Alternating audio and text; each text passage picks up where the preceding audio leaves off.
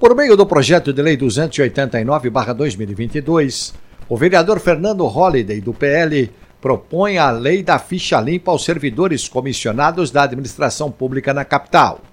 A proposta prevê que servidores nomeados para cargos de comissão em órgãos dos poderes executivo, legislativo municipal e autarquias da cidade de São Paulo sejam submetidos à legislação.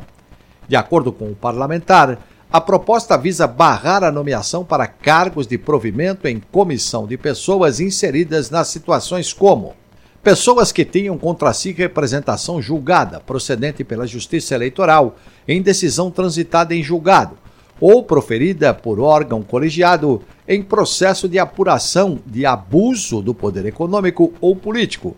desde a decisão até o transcurso do prazo de oito anos condenados em decisão transitada em julgado ou proferida por órgão judicial colegiado, desde a condenação até o transcurso do prazo de oito anos após o cumprimento da pena por diversos crimes, desde lavagem e ocultação de bens até ações criminosas contra o meio ambiente e a saúde pública. A justificativa do projeto e mais detalhes estão no texto da jornalista Camila Marinho no portal da Câmara sãopaulo.sp.leg.br.